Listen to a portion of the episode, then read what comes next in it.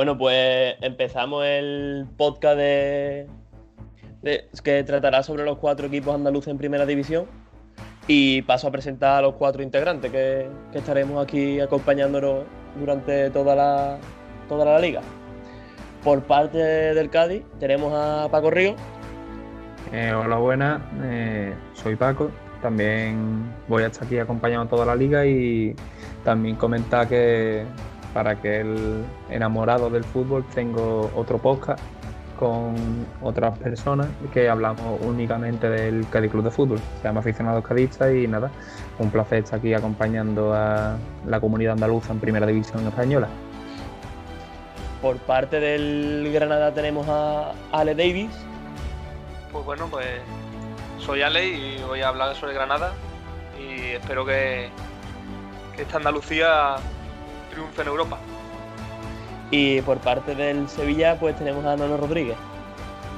Buenas, soy Nono y bueno, con la idea de que se dé a conocer más el fútbol andaluz eh, en España. Yo, mm, Adrián Guisado, pues trataré de, de llevar al día al Betis, que últimamente pues no está teniendo una muy buena racha. ¿no? Y procuraremos que, que triunfe como ya lo ha hecho varias veces en, Andalucía. Bueno, pues arrancamos por orden de clasificación. Eh, arrancaría Ale Davis, ¿no? Con el Granada. Vale, Sí, que tiene que contarnos soy- el Granada. Pues vemos que el Granada eh, se muestra en la clasificación quinto ahora mismo, con ocho partidos jugados y con un total de 14 puntos, que bueno, no está nada mal para, para empezar. Y el enfrentamiento que, que tenemos ahora en la liga, pues contra el Valladolid, que está decimonoveno, con nada más que con seis puntos. Y en, bueno, en los últimos enfrentamientos previos, los últimos seis partidos que jugaron estos dos equipos, vemos que el Granada ha ganado tres partidos y el Valladolid nada más que dos. Así que bueno, parece que el Granada tiene un poquito más de ventaja en ese aspecto. Un solo empate, ¿no? Entre los dos equipos. Un solo empate, claro. Y un, un posible 11 que pueda haber de este partido. No estamos todavía tres días del partido, pero bueno, podemos se puede creer que Ruiz Silva va a empezar en portería, que vuelve de vuelve de la selección con Portugal, que no, no ha podido jugar porque está, bueno, hay mejores porteros, pero ahí está entrando con Portugal. Tenemos también a Carlos Neva, eh, a Germán Sánchez, a Domingos Duarte, a Fulquier, el lateral derecho. En el medio del campo podemos ver a con Alonso, a Luis Millá, que está disputando unos muy buenos encuentros con el Granada. Sí, a mí me parece ahora mismo uno de los mejores centrocampistas que pueda haber la liga. Por lo menos en estado de forma. Sí, sí. Yo creo que esta ser. temporada. Sí. Sí. ¿De dónde venía? Del, del Zaragoza, ¿no? Del- Venía de segunda división que hizo un- Ten- una ¿no? temporada que Sí, Tenerife, de Tenerife. Tenerife. del Tenerife. Eh, hizo una temporada bastante, bastante buena. Eh, Lo- era lo he visto espectacular mucho, la ¿no? temporada Lo he que mucho la temporada Sí. pasada. Yo el año pasado me veía todos los partidos de segunda división, prácticamente todos. Y el año pasado, espectacular la temporada que dio Luis Milla. Era el, el caramelito que todo, que todo equipo recién ascendido a primera división quería tener en su plantilla. Y al final pues, se lo ha llevado un equipo con nivel como es el Granada. 5 Hombre. millones creo que esto. ¿eh? Está... Pinta jugón, la verdad. Sí, sí. Jovencito. Bueno, pues eso, Luis Millán en el medio campo, también Montoro. Y en el ataque, eh, Darwin Machís, Roberto Soldado y Antonio Puertas. Son, yo creo que, bueno, los tres que tienen que marcar diferencia contra el Valladolid, porque el Valladolid es un equipo que defiende Espérate. bastante mal, Un Sí. momento, eh, ¿cómo quedaría el sistema entonces del, del Granada? con un 4-3-3. 4-3-3, ¿no? Vale. Sí. Que, Supongo que da- eh, perdona, Ale, Darwin Sí. Machío está salvando en Europa, ¿no? En Europa, sí. Es el. Como tú has dicho antes con Millar, pues Machís es el caramelito de, de Europa para, para el Granada. La verdad que yo lo he disfrutado también aquí en, en Carranza, que venía también del Granada y es un jugador que marca la diferencia. Sí. Tiene. es Pertenece al City, ¿no? No, no, no, no. Ah, no. Es de, de Granada. Propiedad Vale, de pero- Granada, vamos. Ah, no. ¿Quién era el que jugaba en el Granada que pertenece al City? Eh, Yángel Herrera. Yángel Herrera, vale, vale. que no lo que no, no se sabe si va a poder jugar, porque también viene de selección y no puede ser una baja, bueno, en el banquillo, a lo mejor puede entrar para el segundo tiempo, pero no sé si va a estar la alineación titular. Vale, vale. Bueno, vemos también un par de jugadores ausentes. Vemos a Kennedy, que es una lesión grave, no sé, todavía tarda un tiempo en llegar. Y algunos dudosos como Víctor Díaz, Ramón Aziz, eh, Kini y Lozano, que pueden ser pueden ser bajas y seguramente sean bajas, pero está todavía por verse. Y bueno, vamos, no sé si hace la predicción ya de este partido o dejarlo para, para más tarde. Mm, yo, si quieres, vamos, la vamos diciendo ya, ¿no? Sí, pues yo, según vamos, estos datos previos al partido, yo creo que, que Granada va a ganar 1-0, porque el Valladolid tiene bastantes problemas ganando fuera de casa, que ha perdido 5 de los últimos 6 partidos como visitante, y el Granada pues está invicto en, cinco, en los 5 partidos como local, así que yo creo que el Granada acaba ganando 1-0. ¿Cómo lo veis vosotros eso? Yo, te voy a corregir que te, voy a corregir porque el Granada ha jugado cuatro partidos en casa, no cinco. No, no, cinco de sus últimos. Ah, cinco de sus últimos, vale. Eh, yo creo que te has quedado corto con el resultado, si te soy sincero. ¿Tú crees? Yo pienso que el Granada le pueden endosar fácilmente dos o tres goles al equipo de, de Pucela. Así que yo voy a decir un 2-0. Ojalá que sí. Hombre, realmente mm, el Valladolid, la, la, liga que está cuajando, pues está siendo una liga un poco, ¿no? Ya que huele a segunda división, por lo menos desde mi punto de vista. Y eso que acabamos de empezar la liga. Yo diría 3-0 para el Granada. El Valladolid en ataque tiene, yo creo que tiene cosas como para poder sorprender.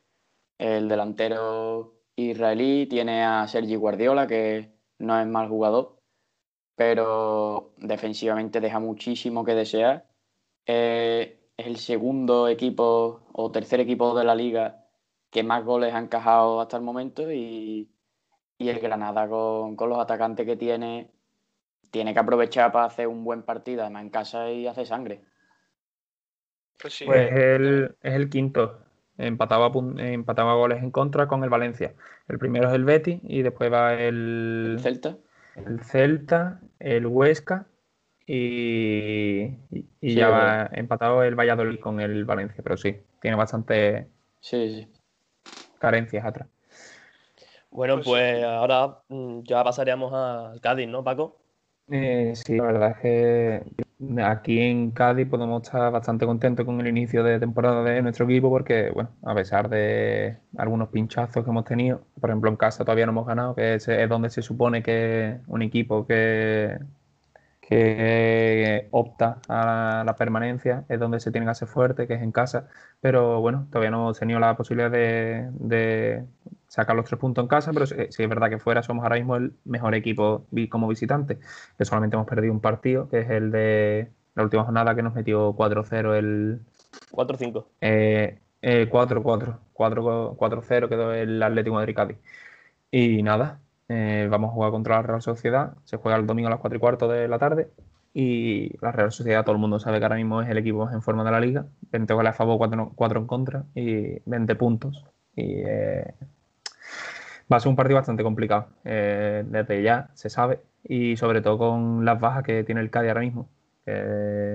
del 11 titular tiene a 6 bajas que por eso en eh, la portería se sabe que va a salir Ledesma. Pareja de centrales yo estaría por eh, Fali con Marcos Mauro, que aunque Alcalá ha jugado, salió el otro día la segunda parte para cerrar un poco más atrás, pero no creo que lo vaya a poner titular y yo creo que va a volver a optar por Marcos Mauro.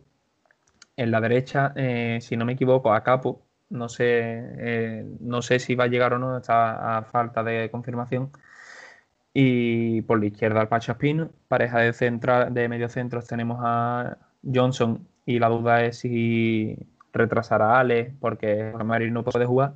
Y Garrido entró el otro día en la segunda parte, por lo tanto yo creo que va a poner a Johnson con Ander Garrido, que para mí, siempre lo he dicho, es una pieza fundamental del Cádiz. Y ahora la duda es eh, como sabéis, el Cádiz empezó la temporada con en el 4-2-3-1, que ah, por ejemplo en la banda izquierda tenemos a Pombo, que a Adri le encanta. y, y ahora eh, se ha cambiado el, estilo de juego, una 4-4-2, con dos referencias en ataque. Y yo creo que se va a volver a la 4-2-3-1. Lo que pasa es que no creo que vaya a sacar Pombo de inicio porque es algo que Cervera no hace. Por lo tanto, yo estaría por Ale Fernández en la media punta, Jairo, que es el fichaje que hemos hecho eh, de última hora, por así decirlo, en el mercado. Jairo izquierdo por la banda izquierda y Salvi por la derecha. Y en punta yo creo que va a sacar a Malvasi. Así que yo creo que así quedaría el, el 11. Un retorno a la 4-2-3-1 y ese sería mi 11. Lo que yo te diría que la ventaja que tiene el Cádiz, a pesar, bueno, la ventaja, a pesar de las bajas que tiene, porque son bajas importantes, que, que tiene Ale Fernández, que eso le da una vida increíble al Cádiz, porque un jugador que ponga donde lo pongas te va a cumplir y incluso va a ser de los más destacados del partido. Y también te digo que no sé si tuvisteis el, el gusto de ver el año pasado el Cádiz en segunda división B, en segunda división, perdón. Eh, Fernández fue... Cádiz, ¿no? no, no, déjate, déjate, ya hemos sufrido bastante ahí abajo. El año pasado Ale Fernández fue espectacular. ¿Qué pasa? Que ahora mismo Ale Fernández no está en su nivel. Ale Fernández ahora mismo no está en su nivel top que consiguió la temporada pasada. También ha tenido un arranque un poco dificultoso, ¿no? Sí. Y se nota también que no llegó está tarde, Llegó tarde, la pretemporada no la hizo entera.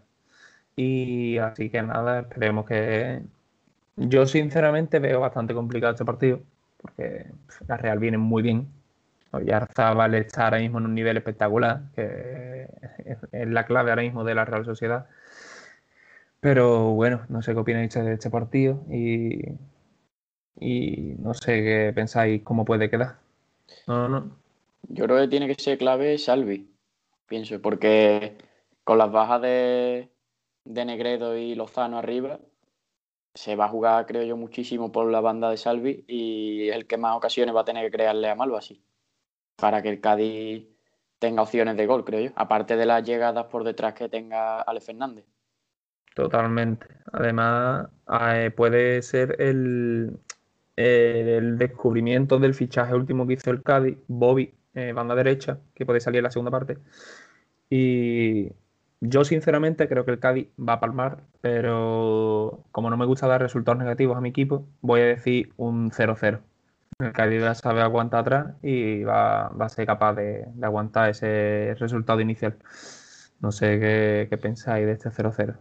Yo mm, te diría que, a ver, es normal, ¿no? Que te diga que puede ser que la Real gane, pero también el juego de la Real, ¿no? Choca muchísimo con ese juego que tiene el Cádiz de defender también, ¿no? De pegar esos, a ver, esos pelotazos arriba, que, es el juego que, más llama la atención en el Cádiz, ¿no? Porque si tú pones ahora mismo a los jugadores que están en el 11, y menos ahora, ¿no? Que no están los titulares a sacar balón jugadores de atrás, pues se puede formar un poco.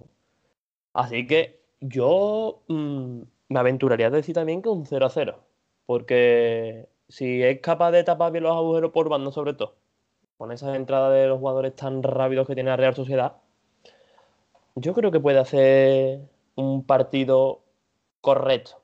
No voy a llamar un partido bonito porque seguramente no lo sea, pero un partido correcto sí podría llegar a cumplir el Cádiz.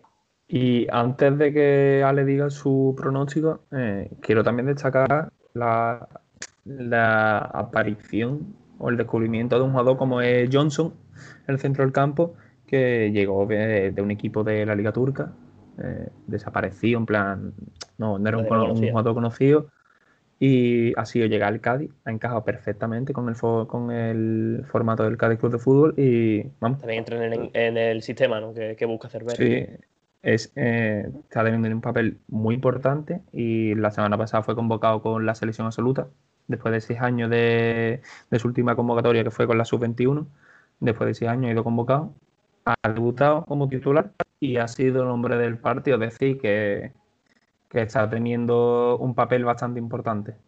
Y, también eso es importante, ¿no? Para jugador. Sentirse que, es importante en un equipo y que ya te llame Totalmente. la selección, pues eso, quiera que no, pues le da un toque de. Así que apoyando lo que ha dicho Nono, eh, la pareja de Johnson y Ale Fernández, con atrás Garrido aguantando puede ser muy importante junto con Salvi. ¿Y tú, Ale, qué piensas de...? Yo, sintiéndolo mucho, yo creo que el Cádiz va a palmar, va, pero va a disputar el partido bastante bien, va a hacer un 0-1. Va a defender bien, pero es una contra rápida al Portu por las bandas, puede ser que puede ser que el, que el Cádiz palme.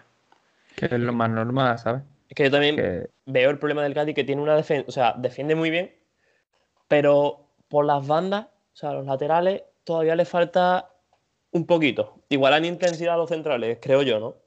Sí, es que eh, también es la importante la, banda baja de derecha, Iza.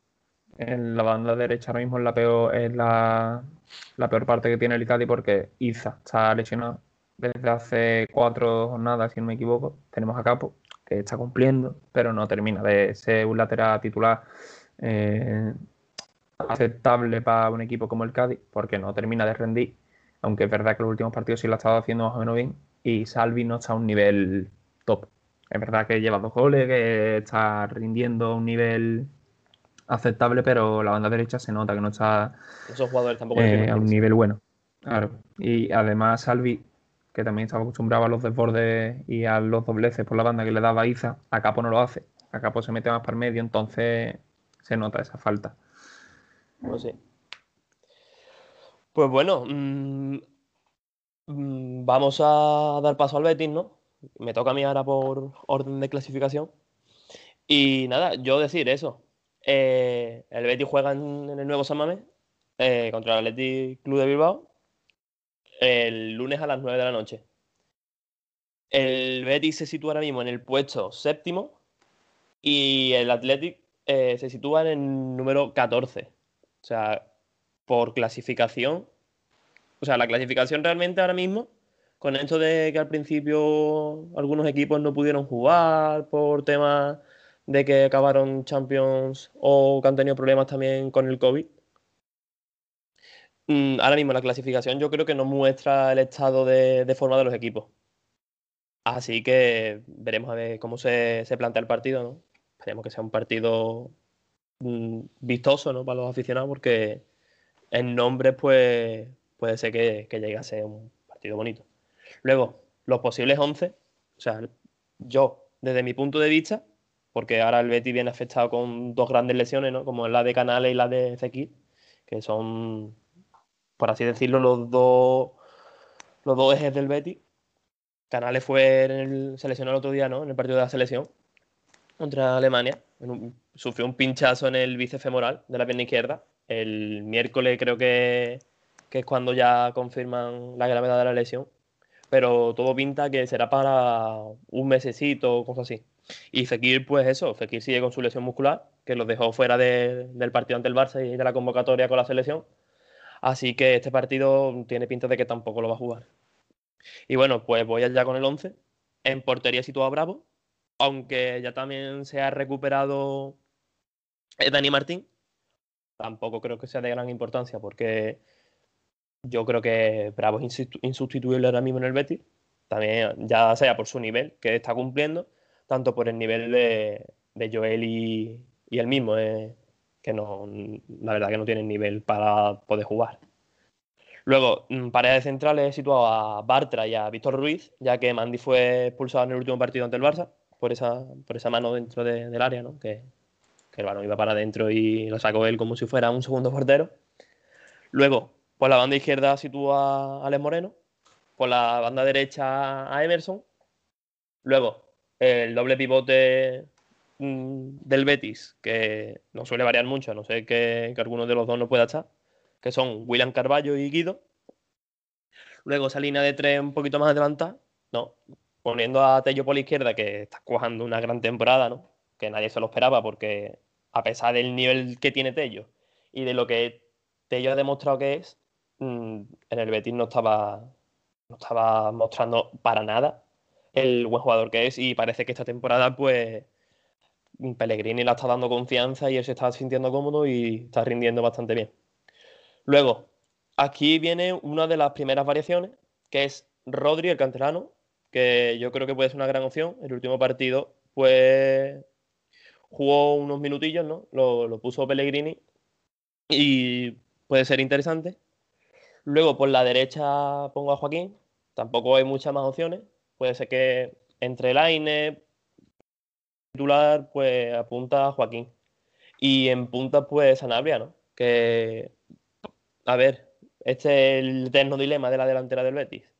¿Quién juega? Mm, Borja no, porque Borja, la verdad que no está teniendo no está teniendo una temporada, bueno, una temporada, desde que llegó al Betis no, no ha mostrado lo que es o lo que se esperaba de él.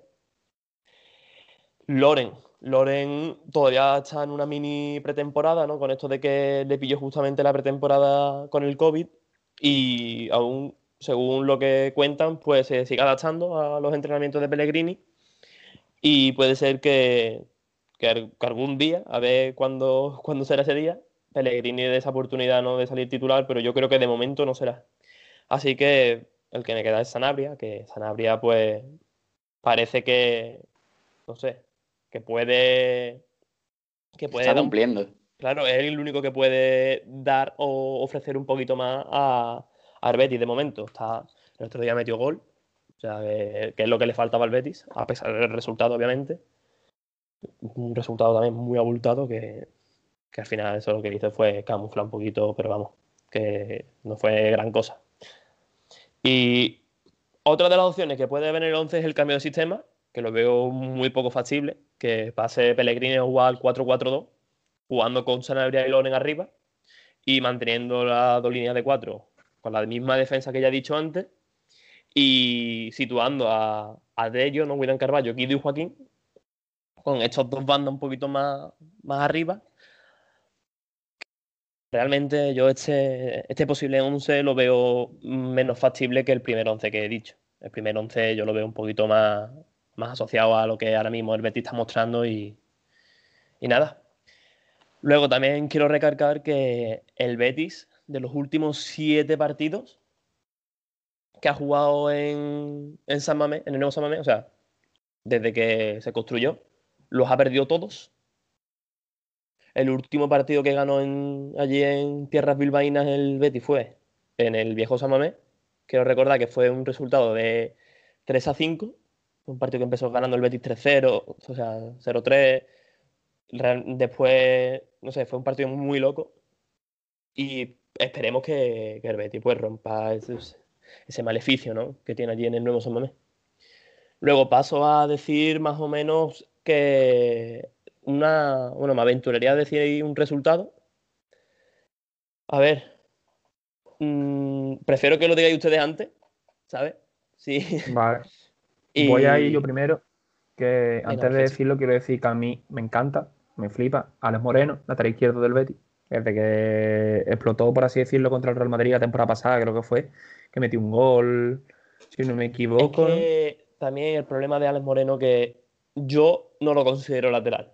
Se despista atrás es más Carrilero, es más carrilero. incluso te diría que casi extremo. Porque es que atrás eh, se despista, como ha dicho, no, no totalmente.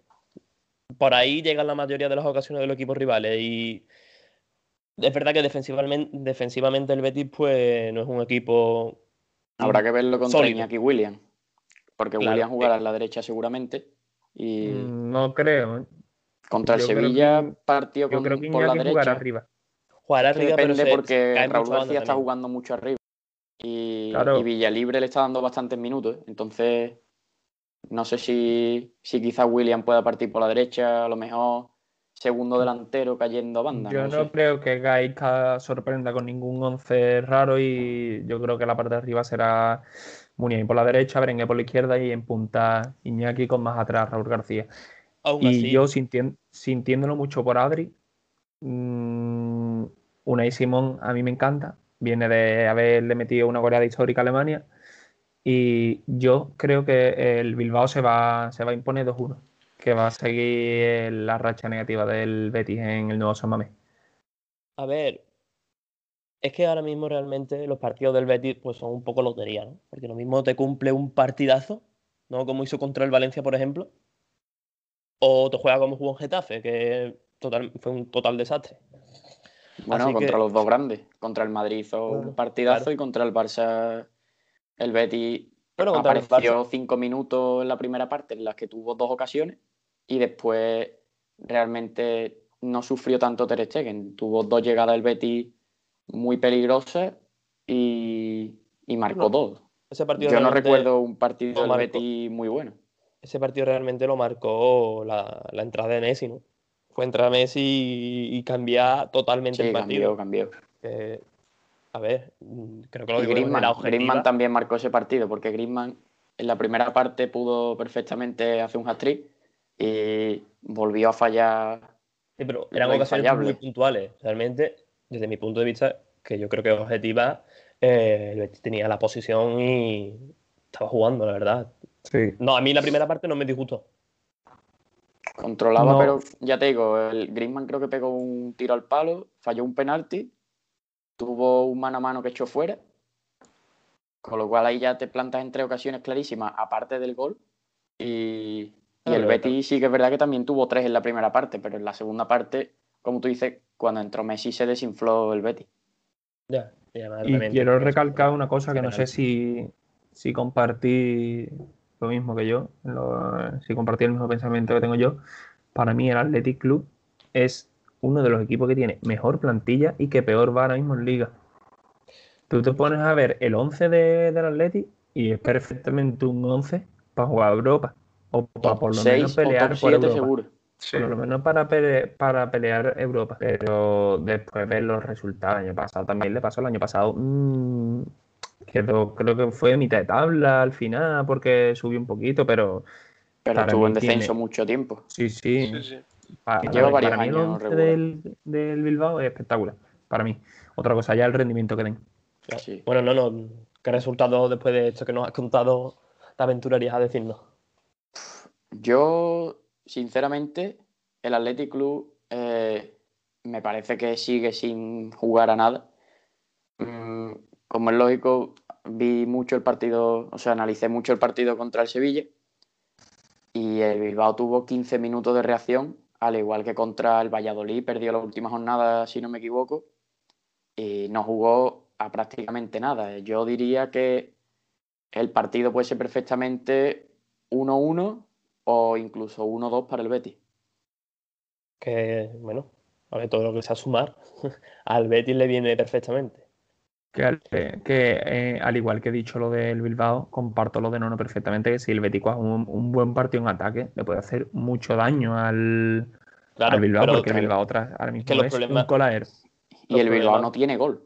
El Bilbao realmente mm, está marcando, pero el Bilbao le cuesta la misma vida siquiera crear ocasiones, porque los rivales, con que se encierren atrás, el Bilbao cuelga balones y en ese juego no le va. O sea, salvo cuando saca Villa libre y normalmente lo mete por Raúl García, con lo cual está perdiendo a un cabeceado.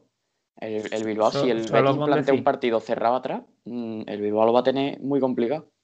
También date cuenta decir que, que el Cádiz lleva un gol más. El Cádiz lleva Fíjate. un gol más que el Bilbao. Y el Bilbao tiene arriba a Raúl García, Muniain, a Berenguer, a Iñaki William. Es decir, que es lo que acaba de decir uno. es lo que yo quiero decir ahora también que, que también darse cuenta que la- en el ataque del Betis faltan dos piezas muy importantes. Tanto, tanto este, Canales, Canales y como, como Fekir. Que son dos jugadores que están llamados a ser mm, ahora mismo. mm, por ejemplo, Fekir. Fekir eh, debería ser, tal y como nos mostraron desde la liga francesa, mm, top 10 mejores jugadores de la liga. Y Que el año pasado lo fue y era él el que tiraba del carro del Betis. Y en cambio este año Sí. Canales, Canales está espectacular. El Betis sin Canales Pero Canales lleva no espectacular el Betis saca, desde que no llegó. saca algunos partidos adelante sin, sin el juego de Canales. Cana- Canales no es que esté espectacular. Canales es espectacular. Porque el Claro. Canales lleva a este nivel o más cinco años. Cuatro. Eh, es una barbaridad de jugador. Sí, sí. ¿Y tú, Ale, qué piensas del Yo- resultado de este partido? Creo que, va- que el Betis va a sorprender y puede llevarse el partido. ¿eh? A pesar, eso es lo que habéis dicho, falta de gol del, del Bilbao y, y a pesar de que tiene para mí exactamente equipo para competir Europa todas las temporadas, pues yo creo que el Betis va, va a sorprender y, y puede llevarse el partido. Mm, No, no voy a decir resultado, pero el Betis puede llevarse el partido. Vale. esperemos que sea así, ¿no? Y que, que Betis siga sumando de tres y escalando puestos en, en la clasificación. A ver si este año mm, somos capaces de intentar luchar por entrar en, en Europa. Que lo veo complicado, pero ojalá. ¿Y tú, Adri? Dijiste que dijéramos primero nosotros el resultado. Yo si os voy a ser sincero, voy a tirar un poquito de escudo. y yo me, me voy a decir que un 0-1. Porque realmente el Betis puede ser que, que, haga algo de daño, ¿no? Con, con Tello por esa banda izquierda, ya que Ander Capa lo veo un jugador muy bueno, pero quizás si Tello, como hace lo que tanto le gusta, eso de, meterse hacia adentro y, probar ocasiones, puede ser que, que, alguna, pues al final caiga, ¿no? Así que espero que, sea así el resultado, la verdad. Yo tengo ganas de ver el duelo de la veteranía contra la, la joven, la joven promesa, o por así decirlo de alguna manera, de Yuri Berchiche contra Joaquín. a mí Yuri me encanta. Y Joaquín es un jugador que a pesar de los años que ¿cuántos, cuántos años tiene? ¿38, 39? 38 39 cumplió, me parece. ¿Has llegado a cumplir los 39 ya? Me parece que sí, pero no estoy seguro. Bueno, sí, eso, 38, 39 años. Y, sigue dando un nivel bastante, bastante bueno para dar. Ahí está el resultado que sigue siendo titular en el Betis puede, puede ser bastante interesante ese duelo, la verdad. Bueno, también tiene justo, justo enfrente a, a el Eterno Sub-21, ¿no? A, a Muniain. Hmm. Que por mucho que pasen los años, siempre lo seguimos a. Siempre lo seguimos llamando, ¿no? Como, como si fuera un Sub-21. Así que, bueno, pues yo creo que por parte del Betis ya estaría. Y, perdón, antes de pasar, Yuri tiene 30 años, ¿eh? Sí, sí. Sí, sí, no, no es tan joven. Yo, eh, vamos, salió muy temprano. Joven porque pensaba que no tenía 25, no, llegaba ni 25 años. Estuvo en el Paris Saint Germain, ¿no? Hace sí, Sociedad, claro, Paris Saint Germain y Atleti. Claro. Como ha pasado tanto, ¿no? Eso de, los jugadores que van de la Real Sociedad al Atleti y viceversa. Yo también pensaba que tenía 27 años, quizás. 26, 27. No, pues nos, nos ha sorprendido ese dato que nos ha dado Paco. Bueno, pues ahora sí, ya por parte del Betis yo creo que queda, queda finiquitado. Así que si no, no nos puede hablar ahora del Sevilla. Venga, vamos a terminar con el Sevilla. Eh, bueno, el partido se juega mañana, sábado a las seis y media. Eh, Sevilla-Celta. El Celta, hay que decir que no, llega bien. El Celta no gana desde 19 de septiembre. El resto, cuatro empates y cuatro derrotas. Sí que es verdad que viene de un empate, pero el Celta, a ver con el cambio de entrenador, porque se habla de que puede haber un cambio de sistema, pero eh, lo normal sería que el Sevilla no tuviera dificultades, a pesar de que, bueno, eh, Nava es baja segura, Carlos Fernández también por COVID y Acuña es duda. Mm, lo más seguro es que entre en la convocatoria, pero que no que, empiece en el banquillo al menos. Y las altas principales son Idrisi y Suso. Y luego Ñañón, que sorprende, pero lo más seguro es que entre en la convocatoria. Ñañón que ha sido un eh, poco, ¿no? Mm, bueno, polémica, es decir. El estado de forma en el que ha llegado. Siempre llega, después de verano siempre suele llegar sobre, con sobrepeso. Hmm. y le, ha costado, pero parece que Lopetegui le empieza a mejor y se espera que entre a la convocatoria. Que no tenga minutos todavía, lo más seguro es que no juegue, yo creo que hasta el partido de Copa, pero que empiece hasta con el equipo, sí. Y un 11, pues me la jugaría con varios cambios, pero con Bono en portería. Derecha, Aleix Vidal. Eh, bueno, un 4-3-3 como siempre. Eh, Aleix Vidal en la derecha. Escudero en la izquierda. Centrales, Cundé y Diego Carlos. Eh, imposible cambiar a los dos centrales. Eh, como pivote Fernando y por delante Rakitic y Jordán. Y los tres de arriba, Ocampo y De Jong, que son indiscutibles.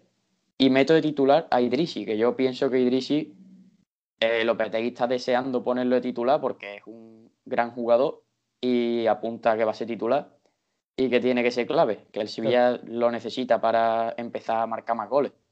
Tú pondrías antes a Idris y a Suso, ¿no? Sí, sí. Yo pienso que Suso lo estoy viendo mejor físicamente, pero todavía le, le falta. Suso no está bien y veremos a ver después de la lesión. No me sorprendería que entrara de titular, pero lo normal juegue Idrisi. Y luego el 4-3-3 es lo que va a sacar, pero no me extrañaría también la posibilidad de que cambiara cinco defensas metiendo a Fernando entre medio para que Aleix Vidal eh, aproveche mucho más el juego de banda de carrilero para apoyar a Campo por la derecha y, y al final Escudero sería por la izquierda más que- igual. Más que cinco defensas sería jugar con tres, tres Sí, tres defensas y- centrales y, dos carrileros. y los carrileros, claro. Bajando a Fernando al centro de la defensa, como muchas veces ha hecho con Fernando o con Gude. Ojo, ojo, cuidado con esa defensa, ¿eh? Fernando, Claro, Diego Carlos y Diego Carlos. y. Yo te quería hacer eh, dos preguntas, ¿no? no. Sí, dime. ¿Bono o Backlich? ¿Opinión o lo que creo que va a jugar? No, no. eh, gusto. ¿Con quién te quedas?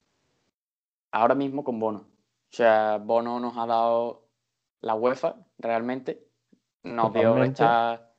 Nos pasó contra el Wolf parando un penalti. Espérate un momento, que, que. Mm, Baglic está lesionado. No, no, no, estaba No. bien. Sí, El último partido de la selección creo que se salió, ¿no? En el descanso o algo así, ¿no pasó? No, me parece que no, que jugó los 90 minutos y no le metieron. No estoy seguro, pero no han dicho ninguna lesión. Yo recuerdo haber leído que.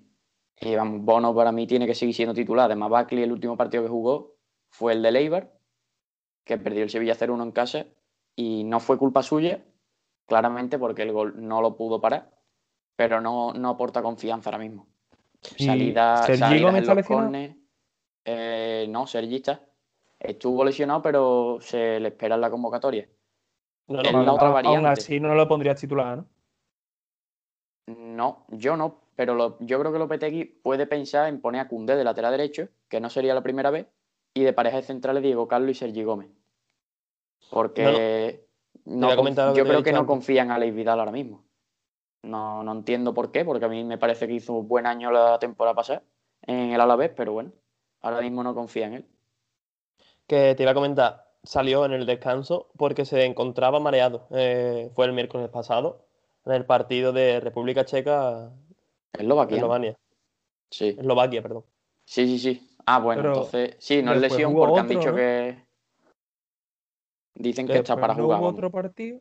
Después jugó, yo mm, creo que no, ¿no? No, de- Sí. después ¿Fue no, el el miércoles? miércoles fue antes de ayer. Jugó último, antes, vale, vale. claro, fue el último partido, verdad, dicen que está, un partido anterior, sí. dicen que está disponible. Y si le pasó eso, con más razón jugará Bono, pero vamos, Lopetegui creo que no duda en portería.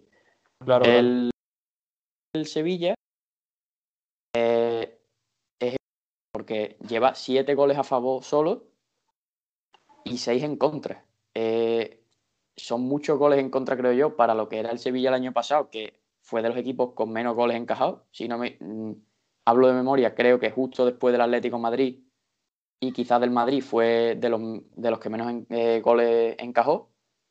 Y este año al Sevilla le hacen muchas ocasiones, aunque genera muchas también, pero eh, marca poco, porque el, el año pasado Ocampo, balón que tocaba era gol, este año no, este año se ha obsesionado con el gol y llegó incluso a fallar el penalti contra los Osuna, aunque lo repitió y lo marcó, pero falló el primero. Y en defensa se notó la baja de Cundé por COVID. Diego Carlos ahora está mejor, pero bajó el nivel. Y yo creo que es la clave mañana. El Celta tiene la baja de Enremor, que es una baja clave. Y, y ahí el Sevilla tiene que aprovechar, porque Nolito no está bien, Bryce Méndez no está bien, eh, Santi Mina no está bien, y el único que aporta es Yago Aspas. Si el Sevilla es capaz de parar a Yago Aspas, tiene mucho hecho. Igual que hemos dicho antes que el Atleti tiene un equipazo, eh, la eh, la- el, perdón, el Celta también tiene, Tiene un muy buen equipo. eh. El Celta tiene, tiene equipo para pelear, para estar octavo, noveno mínimo, y se salvó el año pasado de milagro. No, Por, tiene, un- no tiene por peor una equipo polémica que hubo. no tiene peor equipo que el año que jugó contra el, si no recuerdo mal, el United, ¿no? ¿No fue el En? Europa League, sí. En Europa Que League, ganó- sí. El año que ganó Para- en la Europa League el United, sí. Claro. Claro, para mí tiene mejor equipo ahora, pero el problema es el entrenador. Eh, Yo yo, creo- es que no recuerdo quién era en ese momento el, eh, la pareja de centrales, pero este año está bastante flojito Murillo con Aidó. No, Sí, no me acuerdo el año quién pasado era ese Murillo año la sí pareja de centrales. El año del United, Sí, no, no. Uno no era recuerdo. Sergi Gómez, me parece. Sergi Gómez era uno, porque si no me equivoco, no había fichado todavía por el Sevilla. Aquí lleva. dos años, Dos y años, Cabral. ¿no? Sí, yo creo que este es el Es que- segundo año de Sergi o el verdad. tercero. Tercero, Tercero. tercero. Los dos argentinos, ¿no?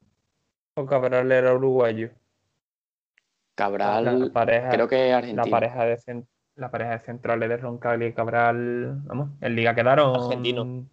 Ahora, Dio mucho. Perfecto. Vamos, Roncaglia Sí, ahora sí, mismo sí. con Osasuna está. está Ha empezado bien la temporada. Con, y el con Sevilla. Aridane, que ahora se ha lesionado. Claro. Yo el Sevilla, lo que no me da confianza es que suele ser al revés, es en casa.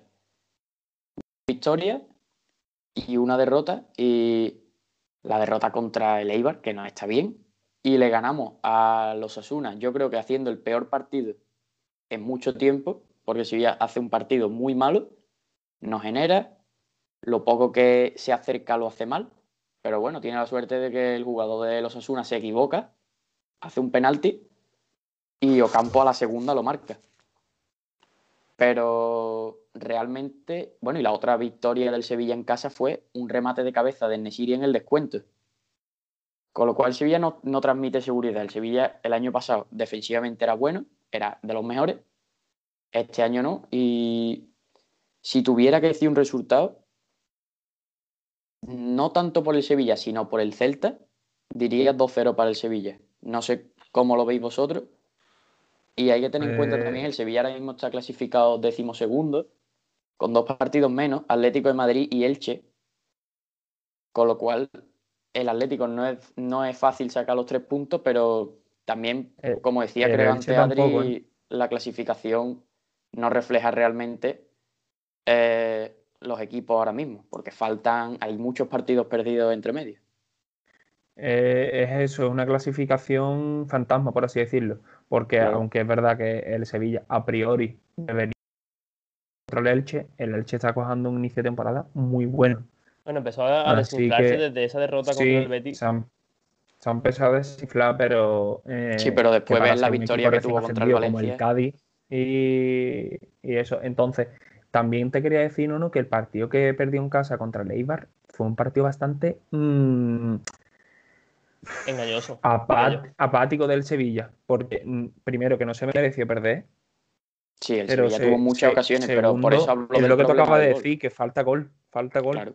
Pero aún así yo creo que, que el Sevilla va a coger un buen partido y yo creo que va a ganar 3-1.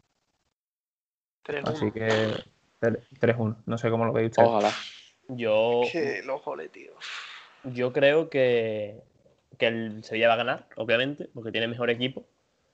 Y está, bueno, iba a decir que está en mejor momento. Y también es que el momento en el que llega el Celta es un poco, como he dicho antes, no, no, un momento que no, que no, que no es para, para tirar cohetes, la verdad. Así que yo creo que ganará el, el Sevilla. Aún así, el Sevilla seguirá con los problemas que tiene arriba, porque es evidente. Y yo diría, me arriesgaría a decir que el Sevilla va a ganar mm, 0-1. 1-0, ¿no? 1-0, perdón, 1-0, fue en, 1-0. en el campo del Sevilla, vale. Sí, yo también, le doy, resultados que más se dio la temporada pasada. yo también le doy un 1-0. No creo que el Sevilla esté para marcar muchos goles. De Jong, que es el jugador de los, de los partidos importantes, no creo que aquí hay, vaya a crear mucho. Y Idrisi, yo tengo ganas de ver a Idrisi ya debutar, pero no creo que, que pase del 1-0. Quizás 2-1, pero no sé. Por ahí se quedará. Y ya que hemos terminado eh, con el repaso de los cuatro equipos de Andalucía en primera, me gustaría preguntaros qué opináis de, de el boom que sucedió el día de ayer, o antes de ayer, creo que fue antes de ayer, cuando salió la resolución de los cuatro partidos de sanción a Álvaro Cervera, entrenador del Cádiz, por simplemente decir que le preguntaron, no sé si sabéis el bueno, lo, lo habréis visto seguramente, el penalti que no le quitaron a Perea contra el Granada. Y le preguntan después del partido a Cervera la rueda de prensa y dice que eh, es tontería que le pregunten, todo el mundo lo ha visto, menos el árbitro y los tres del bar. Es decir, que no lo han querido pitar. Por eso le ponen cuatro partidos. Y yo ya que soy el representante en este podcast del, equipo de, Cádiz, para mí es una vergüenza. Para mí es una vergüenza porque Kuman, eh, al finalizar el partido contra el Getafe, eh, perdón, contra el Real Madrid, se va para él y le dice, eh, ¿para qué? ¿Para qué? Dime, tú has visto las imágenes de la semana pasada contra el Bar, dos entradas, ¿para qué sirve el Bar? Hay que jugar contra el Madrid, contra el Bar. Eh, Robles, el portero del Betis, dice lo mismo, que el Bar solamente beneficia a los equipos grandes. Pellegrini igual. Pellegrini igual. Sin embargo, no sancionan ni a Pellegrini ni a Robles y por supuesto, a Kuman no le pueden tocar porque es entrenador del Fútbol Club Barcelona, pero sin embargo, a Cervera, entrenador del Cádiz, le, caen cuatro partidos. Y sí, eh, se, ha metido con el VAR. ¿Qué pasa? Que el VAR es intocable, los árbitros son intocables. Y ahora digo una cosa: eh, es lo que siempre pasa. Cuando hay una injusticia, lo que deberían de hacer el resto de equipos, yo te digo, ir al Real Madrid no se va a poner en contra de la liga porque no le beneficia pero ya me dirás tú que gana el Huesca con la Liga, o el Alavés o el Eibar, que digan, y yo, esto es una eh, injusticia. ¿Cómo le van a caer cuatro partidos a este hombre por decir la verdad? Porque no es que haya insultado, no es que haya, no, no, es que ha dicho la verdad, es que el penalti, como bien dijo Pedrerol en el chiringuito, el penalti es eh, de las cosas más, eh, ¿cuál fue la adjetivo que utilizó? De, la, de los penaltis más clamorosos de este siglo. Es que lo atropella. Mm, no, no, lo atropella. Y, antes, y antes de atropellarlo, le da en, con, la, con la plancha, le dan el pie. Para mí es, un bastinazo lo que está sucediendo con, la liga en esta temporada. Y también te digo, Paco, sobre lo de Kuman. Luego Kuman en rueda de prensa, después de hablar con el árbitro, vuelve a repetir. Si puede ser que me expliquen el bar, yo no entiendo el bar, el bar para qué está, o sea, sus palabras textuales son, si alguna vez me pueden explicar cómo funciona y para qué está el bar en España, que me lo expliquen. Esas palabras realmente eh, son, vamos, no, no, hay, no tiene nada de distinto o de más grave o menos grave que las palabras de Cervera, de Joel, de Pellegrini, con lo cual, eh, para mí también se queda muy, muy, muy, muy grande la sanción. Y te digo que, que si sancionan a uno, que sancionen a todos. Eso te iba a decir, que yo creo que si, si hubieran sancionado a Cervera con un partido, pues quizás no lo veo tan descabellado, fíjate lo que te digo. Pero Porque bueno, pueden decir, oye, hay que respetar, pero si realmente sancionan a Cervera, Pellegrini y Joel deberían haber estado sancionados un partido. Porque además abrieron expediente y dijeron después lo cerraron, pues decían que no era para tanto.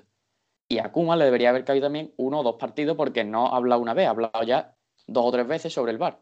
Pero en cambio, cuando el otro día, eh, ¿contra quién fue? Bueno, contra el Betis. Le pitan un penalti a favor, eh, un fuera de juego, que supongo que habréis visto las imágenes de la polémica del gol de Messi. Sí, que, se ve cómo mueven, el, que mueven a Messi. no, no, que no, no es que lo muevan, es que eh, cuando paran la, imagen. a medio metro.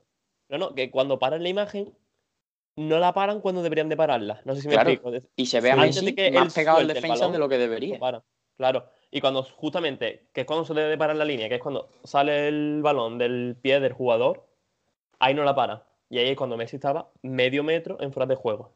Claro, pero ahí Kuman, en cambio, no, como es lógico también, pero no sale a hablar porque eh, Mm, realmente ahí le favoreció. Y bueno, es lo mismo, yo creo que es lo mismo de siempre. Y si no nos hemos acostumbrado, tenemos que acostumbrarnos porque Barça, Madrid y sobre todo ellos dos, pero bueno, al final Atlético también es de los grandes. Sobre todo Barça y Madrid hay que acostumbrarse a que para ganarles no basta con hacer un buen partido. Y hay, que, hay que hacer más. Dejarme decir un momento una cosa. Sí, sí. Yo eh, no es la primera vez que veo un criterio desajustado entre dos equipos de tanta diferencia económica, por así decirlo. Porque, ¿qué diferencia hubo, por ejemplo, en el penalti que le pitaron a Ramos en el clásico al penalti que no le pitaron a, a Sanabria, que le arrancaron literalmente la camiseta? Pues ahí hay diferencia, pero no. Claro, a ver, también está el hecho de enfrentarse al Madrid O sea, el hecho de que era el Madrid al que le pitaron el penalti a favor. Pero eh, para mí, el penalti que no se pita a Sanabria es penalti, clarísimo, como es lógico, porque le arranca la camiseta. Pero sí que es verdad que en las imágenes se ve como en el inicio de la jugada y el árbitro, bueno, el árbitro no va a verlo, pero yo creo que el del bar es lo que ve. Se ve como eh, Sanabria, entrando en el área, agarra de la camiseta al, al, otro jugador, que no sé qué equipo era ahora mismo, agarra de la camiseta al del equipo contrario y después Sanabria, como se hizo el hueco, el otro le vuelve a agarrar.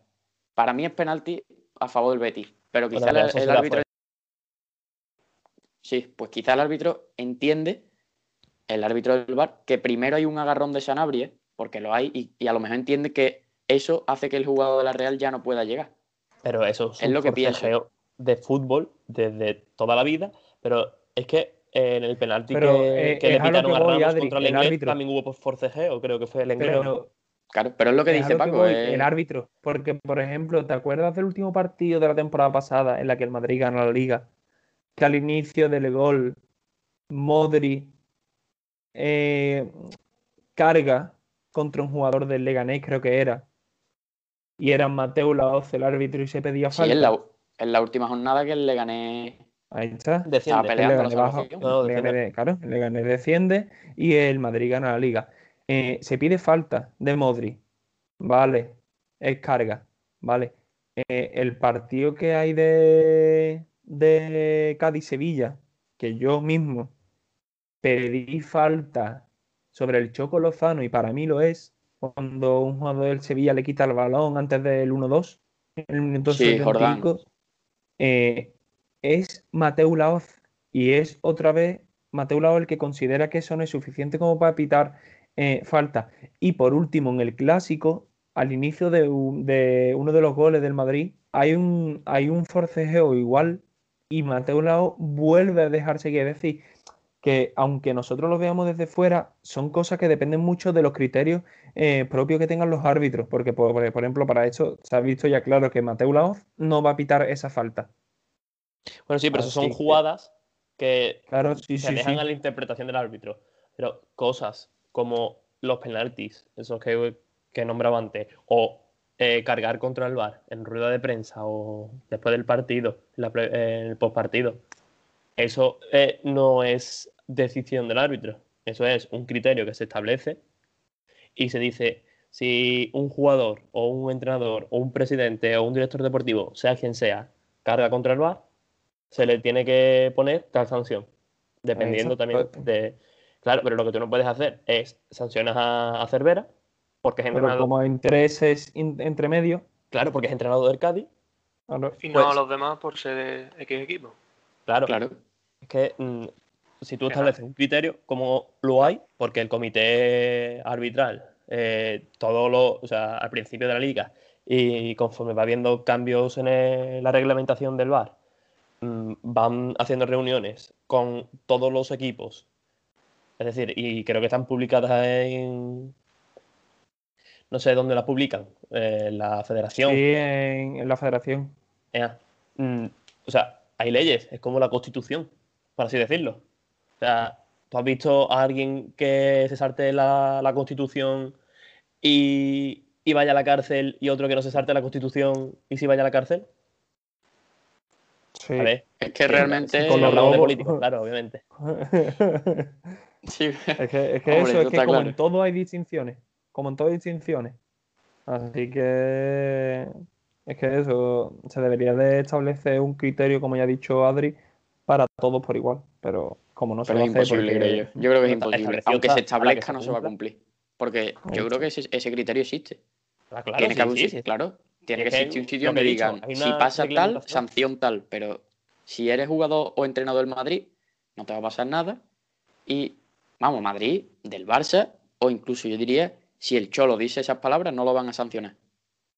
Pero si lo dice cualquier otro entrenador de la liga, lo, lo- lo normal es que le caiga una sanción. Quizás no de cuatro partidos. Quizás esta vez han pasado. Pero les va a caer una sanción seguro. Lo importante es que el Cádiz ahora va a reclamar y por lo menos va a poder seguir estando en el banquillo hasta que salga la resolución. Y, Y, yo bueno, creo que le van a quitar será- uno o dos partidos. Ya se verá qué pasa. A ver, Pero, si, bueno. si, si son justos, no lo sancionarían. Pero como no lo van a hacer, yo creo Claro. que al Cádiz como mucho le van a quitar un partido. No creo que le vayan a quitar más de dos. Bueno, pero realmente ya, y más en un partido importante como el que juega ahora, pues imagínate. Pues bueno, yo creo que ya hemos tocado todos los temas que teníamos que tocar, ¿no? Hemos concluido con este debate sobre el VAR o sobre el sobre Álvaro La Cervera. Bueno, y yo les quiero preguntar, ahora que hemos terminado el tema del Cádiz, sanción de Cervera, eh, Ale, que sobre el tema de del último partido, el Real Sociedad Granada, que gana la Real 2-0, hay una alineación indebida porque la liga no permite el aplazamiento del partido a pesar de las bajas que tenía el, el Granada por un motivo como el COVID. ¿Y qué piensas tú sobre cómo se actuó y que acabaran sacando más canteranos de lo permitido? Pues sí, exactamente, que mm, por tema de COVID, Granada nada más que pudo ir con, con siete titulares al partido contra la Real, tuvo que tirar de cantera y, y bueno, de esa, de esa, bueno, de esa decisión del, del comité, pues se saca, yo creo que algo, a ver, es un resultado negativo, pero se saca también algo positivo en, el, en la irrupción de- del chaval Ángel Jiménez, que es de un chaval del 2002, que, que debuta como titular en, en un partido tan importante, que, que se acaba, acaba parándose un penalti contra William José en el minuto 54. Eh, bueno, sí, tres puntos menos, bastante mal por parte de la liga. Yo creo que si un equipo, exactamente por el caso que hay ahora mismo del COVID, si un equipo no tiene suficientes jugadores como para poder jugar un partido, disputar un partido bastante normal, pues yo creo que deberían de, de haber casos extraordina- extraordinarios en este caso del, con el COVID. ¿Qué creéis vosotros? Yo Claro, creo, Es que hablamos de, de un caso Una de una extremo. pandemia. Es que es Claro, una es pandemia. que no estamos hablando de una lesión de, Claro, de un resfriado, ¿no? Es que estamos hablando de que un jugador ha cogido un virus, algo que está afectando mundialmente y que la liga no lo considera suficiente. Eso sí, si el Madrid va con siete, con siete jugadores del primer equipo, como eso es lo mismo de antes, la liga le aplazará el partido. está clarísimo. Eso está claro. Y para Pero- mí es una decisión totalmente errónea por parte de la liga, no aplazarlo. y yo creo que también ¿no? estamos tocando algo que, que totalmente se desvía de lo que realmente es el fútbol. ¿no? El fútbol es un espectáculo y está hecho para los aficionados. Si tú le quitas eh, la emoción a un partido, como es un- una Real Sociedad Granada, que es un partidazo, por lo menos a día de hoy, eh, le quitas eh, ese aliciente ¿no? que tiene, que, que son los jugadores titulares de ambos equipos, por COVID, mm, eh, Pero encima todo es aunque que eso, tú es le que es COVID. quites aliciente, aunque tú le quites aliciente de los titulares, va a seguir siendo un partidazo a nivel televisivo. Claro. Lo va a ver mucha gente. Y ahí es lo que pasa, volvemos a lo de antes, la liga gana dinero. A la liga no le conviene aplazarlo. Tiene un partido menos, ¿no, Ale? Eh, siete, no, eh, ocho partidos, perdón. Ale, ¿puedes hablar un poquito más alto, si no te importa? Creo que he tocado algo del audio. ¿eh? Creo que tenía un partido menos y creo que era contra los Asuna. A lo que Sí, me sí, tiene el partido que se aplazó por la Europa League. Ahí está. Vale, era por los Vale, vale, vale, digo, a lo mejor era por el mismo tema, pero sin embargo, por ser los Asuna, se la plaza y no este. Y bueno, eso, yo, yo lo de la alineación individual no me había enterado. Yo me enteré que salieron muchos, muchos canteranos, pero no me enteré de, Fue porque, de porque salió Jorge Molina. En los últimos minutos fue. Realmente a Claro. lo mejor jugaron 10 minutos con alineación indebida, pero Claro. eh, el hecho de que tiene que haber, si no me equivoco, cinco jugadores del primer equipo en el campo y Jorge quitaron Molina. a, Jorge- y Claro, quitaron a Jorge salió Molina y metieron a otro canterano y, y entonces en ese momento decían incluso que el entrenador, bueno, el entrenador ni siquiera estaba. Eh, Diego Martínez estaba con el COVID, era el segundo entrenador No, era el entrenador de porteros. Era el entrenador de porteros. el segundo entrenador también tenía el COVID. Y decían que aún así lo sabían y que lo tenían pensado. O sea que, como que en el caso de que se iba a dar, porque sabían que la Real les iba a ganar con esa plantilla que llevaban, que lo iban a hacer igualmente. Que al final, para la, para plantilla que llevó el Granada, mm, disputaron los chavales un buen partido. Y además el portero, que para, sor- para sorpresa de todo, hizo un partido bastante completo.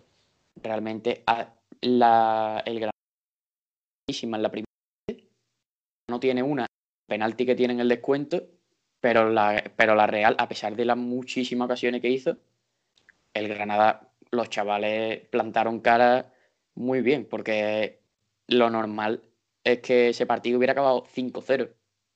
Si no le quitas el gol, es que 5-0, 6-0, era un partido de eso. Y aún así el Granada se sostuvo. Pues sí. Bueno, pues ¿tenéis algún tema más que queráis comentar o...?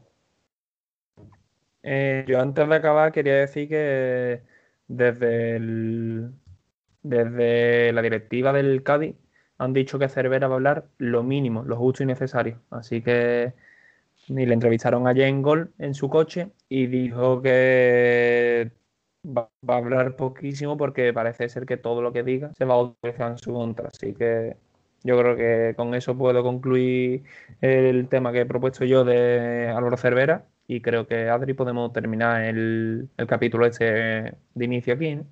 No sé, yo quería comentar ya lo último que, ya ves tú, Cervera, que es uno de los entrenadores con más carisma de la liga, por así decirlo. Yo creo que es un entrenador que va de cara, que dice lo que realmente sucede y que es muy objetivo. Se le, se le trata de esta manera.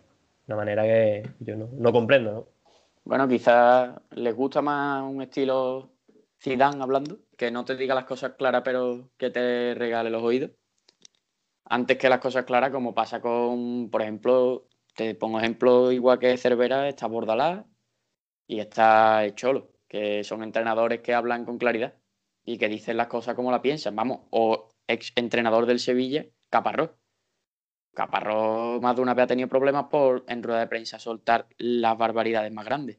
Pero, también no- no, me entrenadores- vas a comparar Eh. las barbaridades que soltaba Caparrón, porque Caparrón No, hablaba a de temas Caparrós lo ha llegado, Cervera. ha llegado a un derby haciendo cortes de manga. Así ya, sí, que yo- no lo comparéis con don Álvaro Cervera, ¿eh, señor? Yo lo he visto más de una vez. aquí- Yo me refiero al tema de no tener problemas en decir cosas. Que Caparrós está claro que está en otro nivel porque no sé si visteis que el otro día ascendió con Armenia, es el entrenador de Armenia, Sí, y ascendió a la Liga B y la lió muchísimo porque es un entrenador así. O sea, se ve un vídeo que, que la actitud de eh, sí, sí, sí. Y al final lo pusieron. Sí, sí, claro. Como para no hacerle caso a Caparrós. Hombre, Pues bueno, pues yo creo que el capítulo hasta aquí ha llegado, ¿no? perfecto. Pues bueno, un placer. nada, un abrazo a todos y un abrazo a todos y espera que la semana que viene volvamos con puntos positivos para comentar. No voy a decir cuatro victorias, pero puntos positivos. Yo por lo menos quiero que sea de una victoria y al resto que den por culo. Ojalá y esperemos que sí. Bueno, pues un placer, chavales. Venga. Un Igualmente. abrazo. Adiós. Adiós.